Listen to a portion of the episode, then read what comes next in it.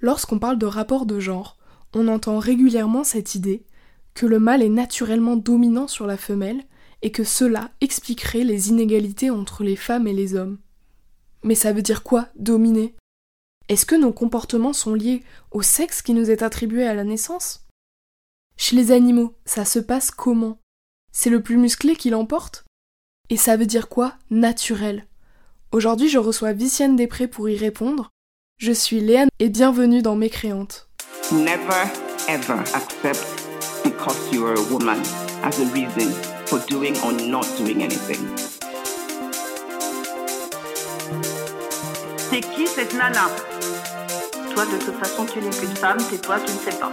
Et récemment, j'avais posté une vidéo de moi, par exemple, sur YouTube, euh, de moi sur scène, et dessous, il y a un monsieur que je connaissais pas qui a commenté euh, Nul à chier, mais ça baisse sans souci.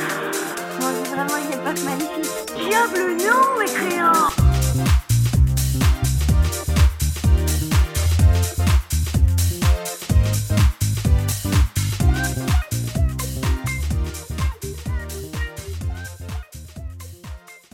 Bonjour Vicienne Després, je vous reçois ici car vous êtes philosophe des sciences belges, anthropologue, auteur et professeur à l'Université de Liège.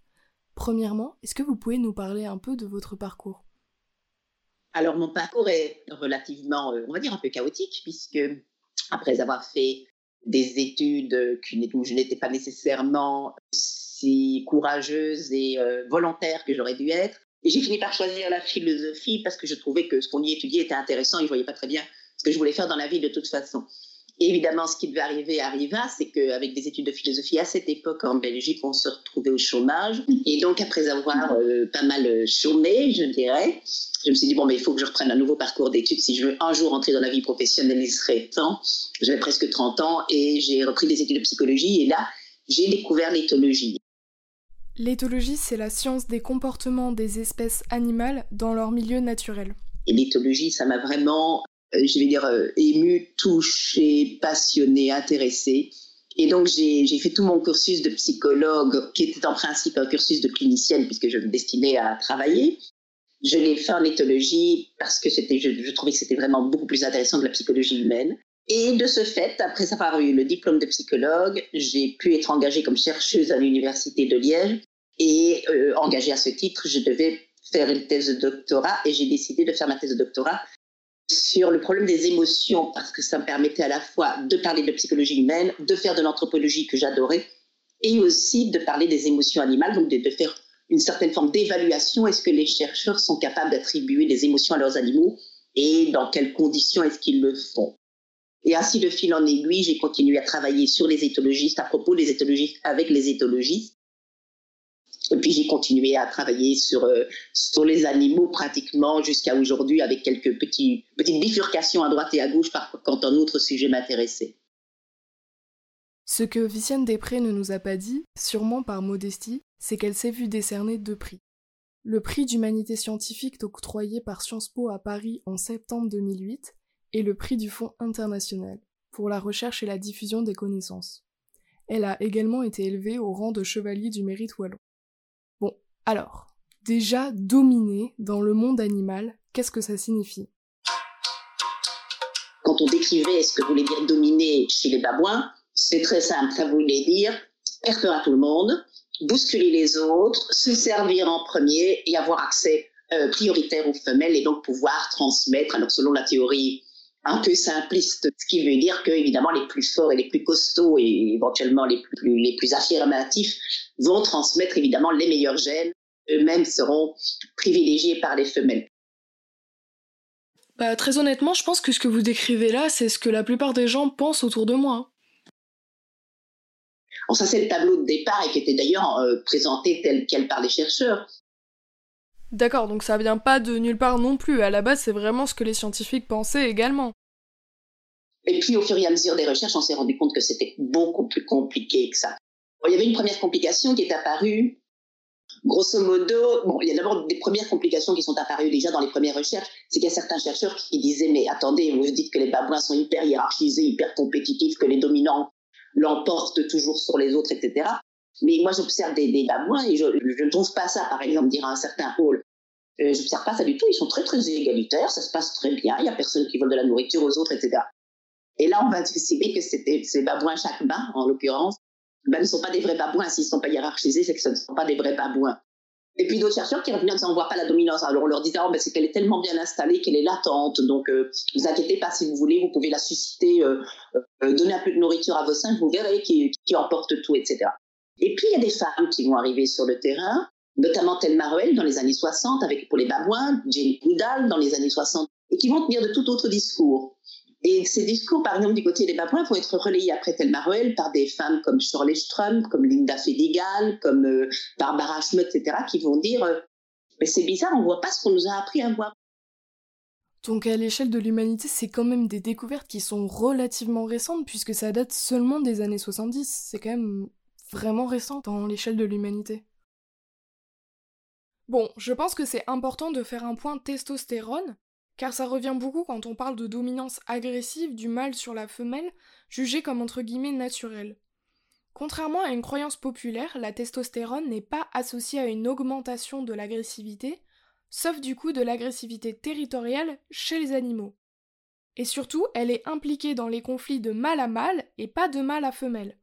Bon, je fais le pont avec l'espèce humaine, puisque pareil, c'est un argument qui est énormément répandu.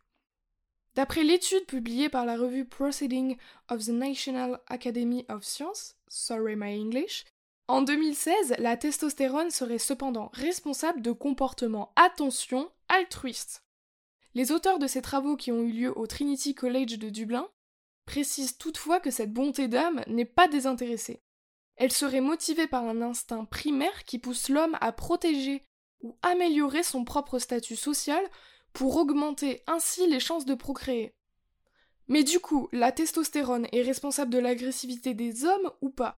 Pour être sûr de ne pas dire de bêtises, j'ai appelé Margot qui est biologiste et écologue. On conditionne les hommes à devoir être supérieurs et dominants, et donc le stimuli va être que s'ils perdent, euh, c'est mauvais, donc ils ne se sentent pas bien.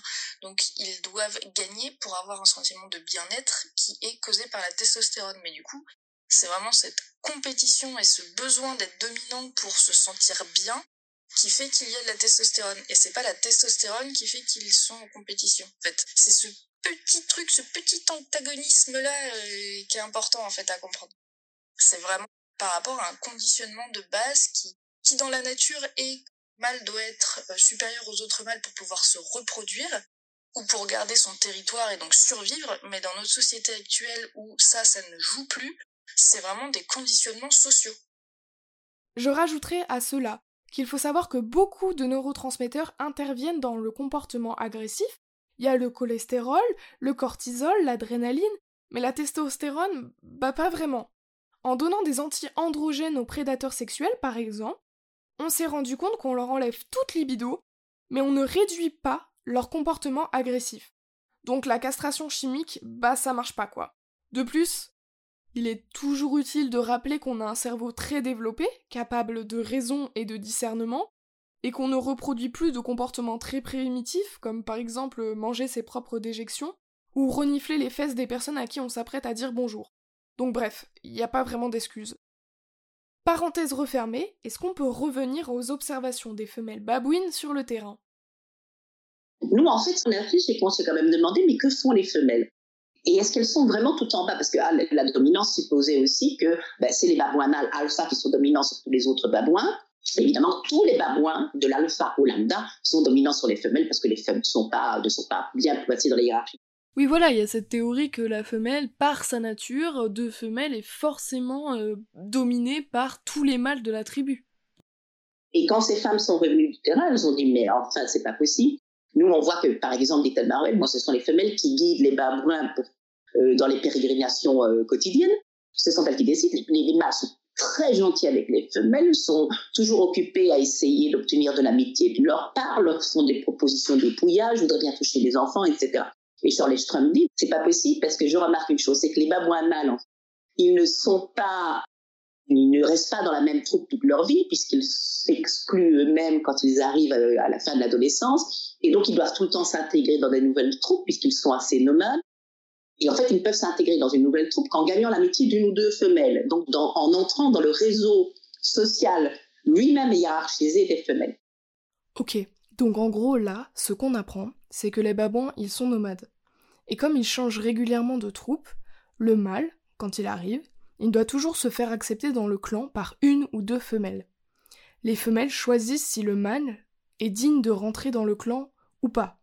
Du coup, forcément, ils sont très gentils avec les femelles, puisque leur survie en dépend. Moi, j'ai l'impression que dès que j'ai mis la clé dans la serrure, euh, toc, euh, on me colle les deux enfants. Euh, alors que j'aimerais bien reprendre un peu mon souffle, bon, m'asseoir dans le fauteuil, lire, lire le journal. Et oui, je suis vraiment désolée, mais on peut pas arriver et mettre les pieds sous la table. C'est pas possible. Si tu veux être accepté dans le clan et par les femelles, va falloir travailler, et oui, comme tout le monde. Et donc toutes ces questions de domination dont on pensait qu'elles reposaient sur la force, sur la violence, sur le fait d'être mal dégrossi et tout, bien ça c'est sérieusement compliqué donc dans les années fin des années je dirais au milieu des années 70 particulièrement où on découvre qu'on ne sait plus très bien ce que veut dire être dominant. Si c'est simplement une priorité à la nourriture, ben on remarque que ceux qui ont des priorités à la nourriture, parce qu'en fait, en effet, ils se comportent comme des mal dégrossis, n'ont aucun accès prioritaire aux femelles parce que les femelles n'en veulent pas. Ce que nous dit ensuite Madame Després, c'est que les scientifiques ont observé que lors d'un affront entre deux mâles pour la nourriture, c'est le mâle vaincu qui recevra toute l'attention des femelles. Donc le mâle, qui a gagné, aura gagné sur l'instant T la nourriture, mais il sera pénalisé par la suite dans son insertion sociale. Le mâle n'a donc pas intérêt à jouer des coudes et à imposer sa force, car il sera ensuite mis à l'écart par le reste du groupe. Ça veut dire également que la paix sociale est très importante, car elle est gage de réussite et de bonne santé pour la troupe, puisque lorsqu'on partage et qu'on met les ressources en commun, on a plus de chances de survivre. On est vraiment loin de la loi du plus fort là. Eh oui, nous sommes tous hippies encore plus hippies que l'autre couplet. C'est notre nouvelle philosophie. Hippie, hippie. Vive le Mokutra, n'est-ce pas? Ceux qui ont vraiment le pouvoir chez les babouins, ce ne sont pas ceux qui se comportent comme des rustres, mais c'est au contraire les vieux mâles qui ne sont pas très bons pour le combat, mais qui ont appris avec une très grande sagesse et beaucoup d'expérience, comment on fait les alliances, comment on s'allie aux femelles, comment on se crée des amis, etc. Et donc la question de la dominance a été relativement bien déstabilisée à ce moment-là. D'accord, donc en fait la figure de Maître Yoda, c'est la figure qui a le plus de pouvoir chez les babouins. Bon, et moi je voulais savoir chez les loups aussi, parce que j'entends énormément cette histoire de mâle alpha, voire de couple alpha chez les loups. Euh, bah qu'en est-il en fait? Est-ce qu'il y a vraiment de la dominance chez les loups avec tout cet imaginaire qu'on a euh, du méchant, euh, dominant, dangereux, cruel, qui mange les enfants? Bref, qu'en est-il pour le loup? Alors du côté des loups, on a vécu à peu près quelque chose de très semblable, mais pour des raisons différentes. C'est qu'on voyait beaucoup de dominance chez les loups. Il y avait le couple alpha, il y avait le mâle alpha, et puis il y avait vraiment une, espèce de hiérarchie. Et puis David Mesh, qui est un chercheur euh, spécialiste, qui était vraiment le tout grand spécialiste des loups, a dit à un moment donné, mais attendez, j'ai l'impression qu'on est en train de se gourer, parce que ce qu'on a étudié jusqu'à présent, ce sont des loups en captivité avec des meutes fabriquées de toutes pièces. Alors que dans la nature, dit-il, maintenant que j'ai commencé à pouvoir vraiment bien observer dans la nature, parce que les technologies ont évolué, parce qu'on commence à avoir de bons instruments de vision nocturne, etc., la plupart des meutes sont composées en fait d'un père, d'une mère et des, enfants qui ne se sont pas encore ce qu'on appelle dispersés. Et donc, c'est pas du tout des relations de dominance, c'est pas du tout des relations hiérarchiques, c'est simplement des relations de parents éducateurs avec leurs avec leurs petits ou avec leurs grands enfants.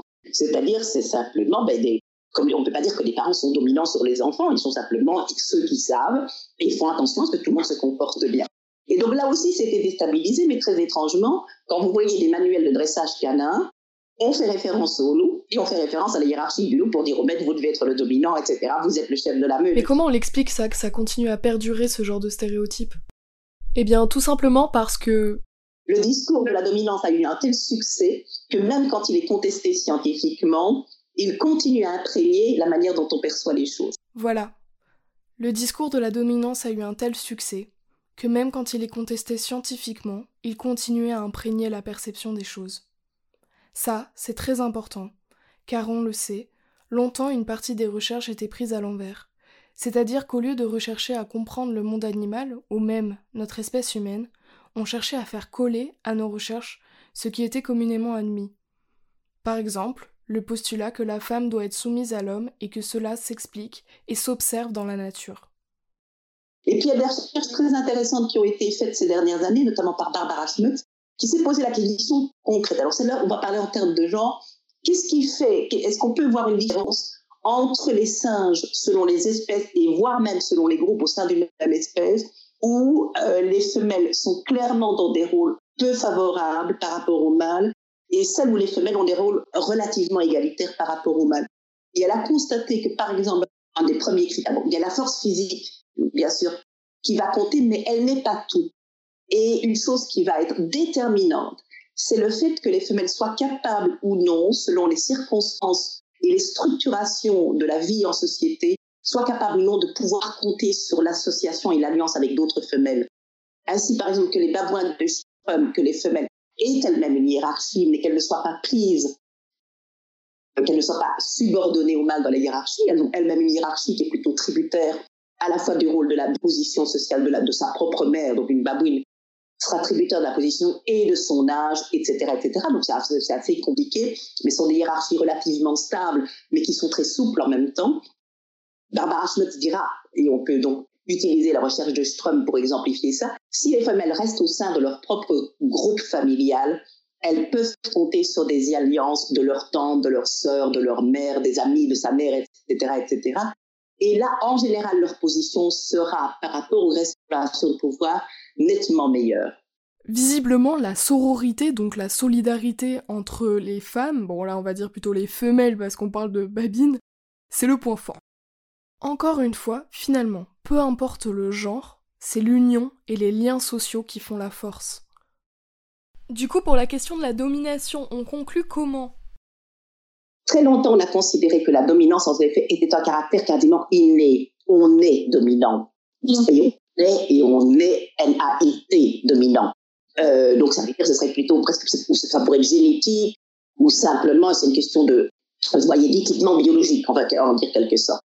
Et puis, on a remarqué qu'en fait, non, il n'y a pas de dominant en soi. Le dominant, il n'existe que dans une structure tout à fait particulière qui, à un moment donné, ça peut être simplement un coup de peau, si vous avez deux, trois conflits avec un autre singe et que par hasard, vous n'êtes pas en forme du premier conflit et vous le perdez, ben, au deuxième conflit, vous avez la mémoire que vous avez perdu ce premier conflit alors que vous étiez simplement pas en forme et vous avez à ce moment-là plus de chances de le perdre. Et ainsi, vous avez en trois, quatre conflits qui sont déterminés par un mauvais coup de chance ou un coup de malchance, qui vont déterminer des positions de dominance simplement parce que la mémoire des précédents conflits va, va affecter ou infecter les conflits ultérieurs. En fait, tout simplement, chez les babouins, on ne naît pas dominant, on le devient. Et on le devient pas forcément parce que c'était écrit dans notre ADN et qu'on est le plus fort et voilà. Non, c'est bien plus subtil que ça. Pourquoi vous ne le supporteriez pas? Disons que l'amour propre masculin sera blessé. C'est pour ça, si tu veux pas être blessé et que tu as envie de dominer, eh bien, il faut mieux être singe, respectueux et euh, altruiste.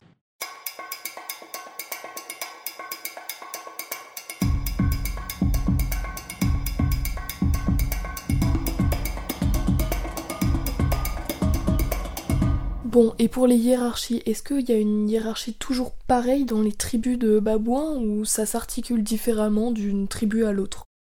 La hiérarchie, ce sera un phénomène culturel, c'est-à-dire qu'il y a des hiérarchies parfois très rigides et très rudes qui s'installent dans une troupe et la troupe n'arrive pas à composer autrement dans ses relations pour diverses raisons, et que par moment un bel accident historique euh, va faire que euh, une hiérarchie beaucoup plus souple, beaucoup plus fluide, beaucoup plus euh, comptant beaucoup plus sur les alliances, etc., peut s'installer et qu'elle peut se stabiliser simplement, probablement, c'est une des hypothèses possibles, parce que les femelles ont sans doute imposé au nouveau mâle qui s'intégrait de respecter la nouvelle manière de vivre, ce qu'elle n'avait peut-être pas les moyens de faire auparavant.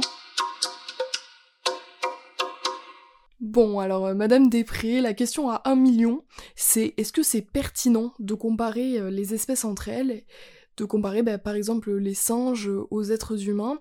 Est-ce qu'on a vraiment des similitudes avec euh, certaines espèces? Est-ce qu'il y a des comportements qu'ils ont qu'on retrouve chez nous?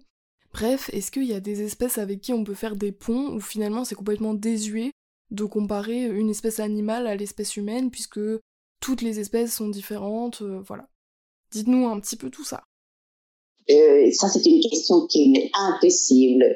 Bon, parce que les animaux, c'est une mauvaise catégorie. Même les oiseaux, c'est une mauvaise catégorie, puisque ce sont des espèces qui ont des telles différences entre elles que vouloir faire des relations euh, de comparaison, mais ben, ça dépend de quel point de vue on se situe. Pour moi, les... alors quand on me demande c'est quoi l'espèce la plus proche de l'homme, je réponds c'est le chien. Et c'est le chien, et pour deux raisons. Parce que d'abord, ils ont une proximité physique euh, évidente. Une chienne euh, qui a un mètre derrière moi et qui surveille le moindre de mes faits et gestes. Et si je m'en vais de cette pièce qui me suivra parce qu'elle a décidé que c'est comme ça que nous devions vivre, euh, donc il y a une proximité de fait, et je pense que proche, il faut savoir ce que ça veut dire. Mais cette proximité de fait, donc ce proche, a des effets aussi sur la proximité subjective qu'on peut avoir. Je veux dire par là que les chiens, depuis l'époque où ils ont été domestiqués, sont devenus de plus en plus semblables à des humains. Ils savent suivre le regard comme nous, ils ont des tailles, ils savent communiquer de manière extrêmement proche des nôtres, avec des gestes, avec des signes, avec des regards, avec des, avec des sons, etc. Et donc je dirais, bon ben voilà, ça c'est un premier point de vue. Pourquoi? Parce que l'histoire de la domestication les a anthropomorphisés. Par là, on veut dire en fait que au fur et à mesure des générations, le chien a adapté son comportement pour coller à celui de son maître et donc a fini par lui ressembler. Et donc les chiens sont devenus de plus en plus anthropomorphes. Et puis on peut dire, ah oui, mais les chimpanzés sont quand même très semblables à nous. Ah ben je dis, oui, oui, c'est vrai, les chimpanzés sont très semblables à nous. Mais leur histoire est tellement différente de la nôtre, ils ont vécu des choses, des contraintes tellement différentes, que cette proximité, en fait, ne permet, de ne permet pas de dire grand-chose sur cette similitude entre les chimpanzés et nous. Parce que ces similitudes viseraient simplement ou auraient pour, euh, pour conséquence de biffer complètement le fait que nous avons vécu dans des conditions historiques particulières et le nous en plus qui c'est ce nous Est-ce que c'est les, les, blancs chercheurs qui parlent ici Ou est-ce que c'est l'ensemble de l'humanité? On va déjà plus être d'accord du tout. Et donc ce serait biffé à la fois le fait que nous avons été d'une certaine manière façonnés par une histoire longue et compliquée, par des histoires longues et compliquées, parce que, ah, je veux dire, il n'y a, a, pas une histoire commune de l'humanité, il y a des origines communes, mais il n'y a pas une histoire commune.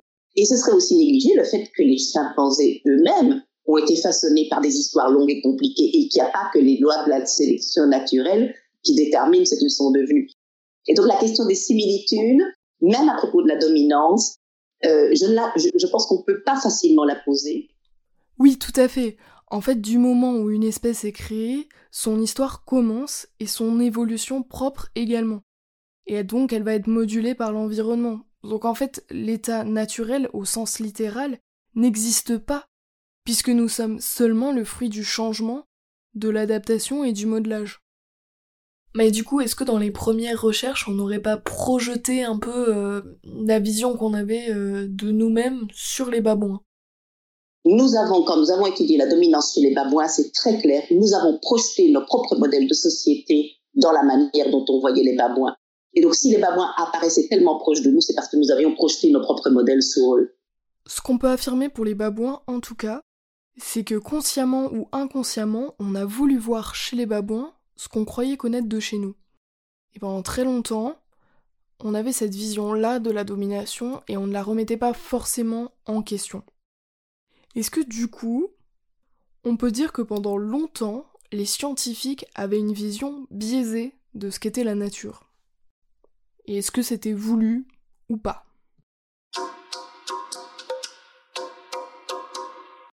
Moi, je ne parle pas de biais parce que je pense qu'il n'y a pas de, il n'y a pas de savoir qui ne soit un savoir situé. Le biais est d'une certaine manière l'accusation de situation, alors que tout savoir est situé. Donc dire qu'un savoir a des biais, c'est de ne pas reconnaître le, caractère absolument, radicalement, fondamentalement situé de toute forme de savoir. Et celui qui prétend savoir d'une loi de nulle part est un malhonnête ou un inconscient.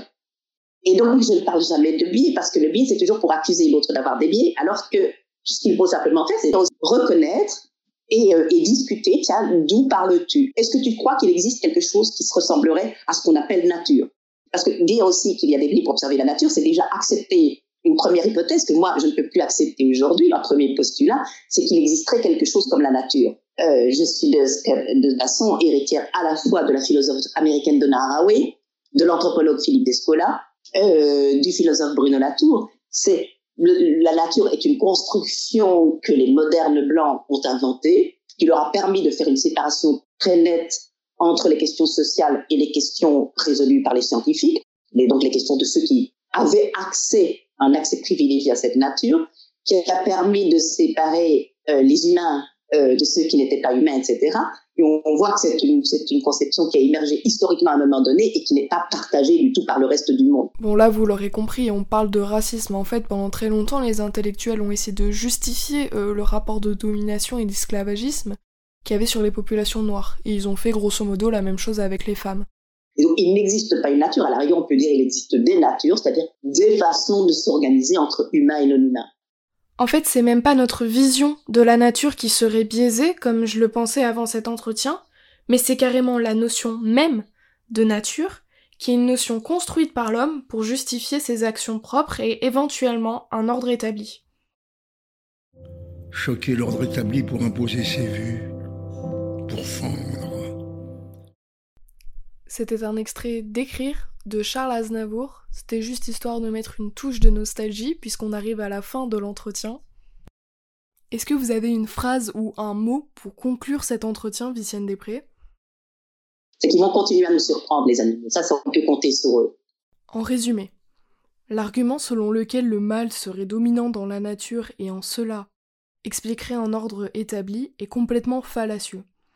Ça, c'était pour le résumé des recherches scientifiques concernant les zoologistes. Mais qu'en disent les biologistes? Pour cela, je vais vous lire un extrait de la Tribune du Monde, écrit par nombre de chercheurs et professeurs en biologie. Les opposants au concept de genre prétendent souvent avancer les arguments relevant des sciences biologiques pour appuyer leurs propos. Ils construisent leur discours sur une supposée différence essentielle entre hommes et femmes qui viendrait fonder un ordre décrit comme naturel. Les éléments de la biologie sur lesquels ils s'appuient sont cependant, dans la plupart des cas, sortis de leur contexte et indûment généralisés. Cette manière de présenter les résultats des sciences du vivant contemporaine est au mieux naïve, au pire malhonnête et démagogique. Nous tenons à affirmer, avec la plus grande insistance, que les connaissances scientifiques issues de la biologie actuelle ne nous permettent en aucun cas de dégager un quelconque ordre naturel en ce qui concerne les comportements hommes-femmes ou les orientations et les identités sexuelles. Au contraire, la biologie, en particulier la biologie de l'évolution, suggère plutôt l'existence d'un désordre naturel, résultant de l'action du hasard et de la sélection naturelle. Elle nous révèle une forte diversité des comportements, qu'ils soient ou non sexués. Dans la nature, les orientations et pratiques sexuelles, les modes de reproduction et les stratégies parentales sont incroyablement variés. Chez le crapaud accoucheur, par exemple, le mâle porte les œufs sur son dos et s'en occupe jusqu'à l'éclosion, tandis que les mérous changent de sexe au cours de leur vie. Il est intéressant et quelque peu amusant de noter que ce ne sont jamais de tels exemples qui sont mis en avant dans les débats actuels, lorsqu'il est question d'affirmer que la biologie nous donnerait à voir le modèle naturel que devraient suivre les sociétés humaines. Ok, bah ça a le mérite d'être clair. Pour conclure, j'aimerais souligner le fait que depuis la haute antiquité, les hommes ont essayé par toutes les voies intellectuelles possibles de rationaliser par des faits scientifiques la condition prétendument inférieure de la femme. À ce jour, c'est sans succès. Nous sommes avant tout, et premièrement, le fruit de notre environnement et de notre histoire. À nous d'écrire celle que l'on désire. Merci Viciane Després d'être venue dans Mécréante aujourd'hui. Mécréante est un podcast indépendant. Bel Air Musique a réalisé la bande originale, merci à lui. Et surtout merci à vous, à vous toutes et à vous tous, pour l'écoute. Mécréante attend vos retours avec impatience. Si vous avez apprécié cet épisode, n'hésitez pas à laisser 5 étoiles sur Apple Podcast ou sur Google. Merci à vous et à très vite.